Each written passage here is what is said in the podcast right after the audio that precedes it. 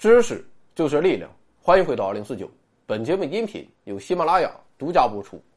看节目送电脑，今天再送两台 ThinkPad X1 Yoga 版，三百六十度可旋转触控屏幕，酷睿 i7 处理器，十六 G 内存，一 TB 固态硬盘，官方售价两万左右，干就完了。感谢老板支持。前段时间，美国它不是很太平，到今天虽然人们也有点累了，但危机啊其实还没有解除。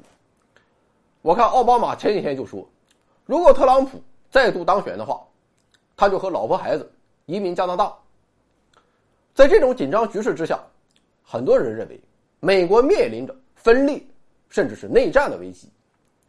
那么，美国发生内战的可能性，它到底有多大呢？我也不知道。毕竟我也不了解美国，如果你很了解的话，或许听完今天的节目之后，你自己心中会有一个评估。说起内战，这事儿在历史上十分常见，甚至在今天，也有不少国家没有摆脱内战的魔咒。毫无疑问，相比于对外战争，内战往往意味着更大的痛苦。很多时候，胜利的一方所面对的，那也是一片狼藉。那么，既然如此，为什么内战还总是与人类历史如影随形呢？关于这个问题，学术界已经提出了很多理论，比如怨恨理论、认同危机、资源争夺、权力争夺、失败国家、政治革命等等等等。这些理论都是什么？根据字面，其实也不难理解。不过，虽然各种理论层出不穷，但细究起来，其实。他们都支持了一个基本逻辑，那就是如果社会中存在着反叛的巨大动力，同时本该垄断暴力的国家却缺少了控制反叛的能力，那内战基本上他就没跑了。这就好比是公司中啊，CEO 天天看董事长不顺眼，如果董事长他没有手段的话，那么这哥俩啊势必要干一场。比如说，我国古代农民战争，基本上就是老百姓活不下去，四处流窜之后，就变成了武装叛乱。如果中央政府无力控制，就会变成一场长时间的内战。还比如说，在上世纪五十年代，尼日利亚东区发现了储量巨大的石油，于是北区控制的政府就打算通过国家石油公司来控制东区的石油生产。但东区则认为这是赤裸裸的资源掠夺，于是，在一九六六年宣布独立。尼日利亚政府无法阻止东区的独立，那就只好干就完了。可见，在以上两个例子中啊，虽然爆发内战的具体原因有所不同，但逻辑是相似的，那就是看国家它硬不硬。当然了，到底硬不硬，这是相对反叛力量而言的。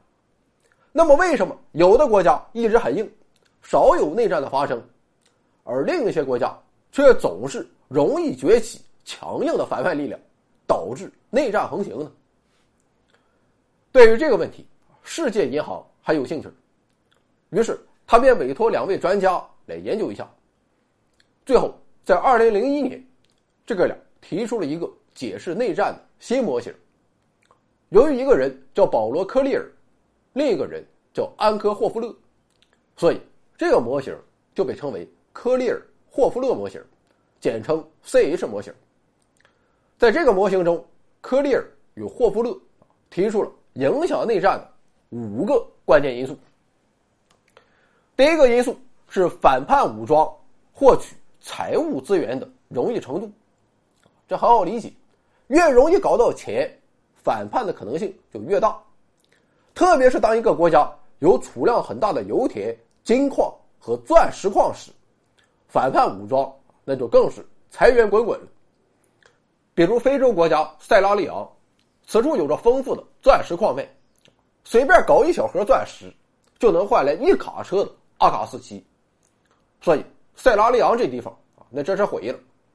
著名电影《血钻》说的就是塞拉利昂的故事。第二个因素。是武装反叛的机会成本的高低，机会成本越低，发生反叛的可能性它就越大。所谓的机会成本，咱可以打个通俗的比方，说黄博士啊搞来一亩地，在这一亩地上，黄博士有两种选择，要么养猪，要么养鸡。养猪一年能挣两万块钱，养鸡一年能挣一万块钱。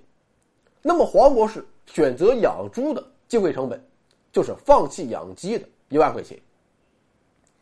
具体到人生选择，它也一样。就比如说，在上世纪早期，中国的军阀混战为什么能维持那么长时间？原因就在于当时中国太穷了，很多老百姓都吃不上饭，于是当兵。就成为了一个最好的选择，选择当兵的机会成本几乎为零。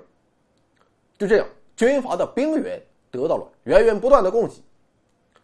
C.H. 模型发现，一个国家的小学入学率越低，人均收入越低，经济增长率越低，就越容易发生内战。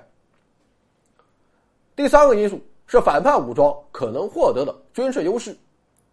简单来说，如果国家就是一小片一马平川的平原，那么就不容易发生内战，因为反叛力量无处藏身。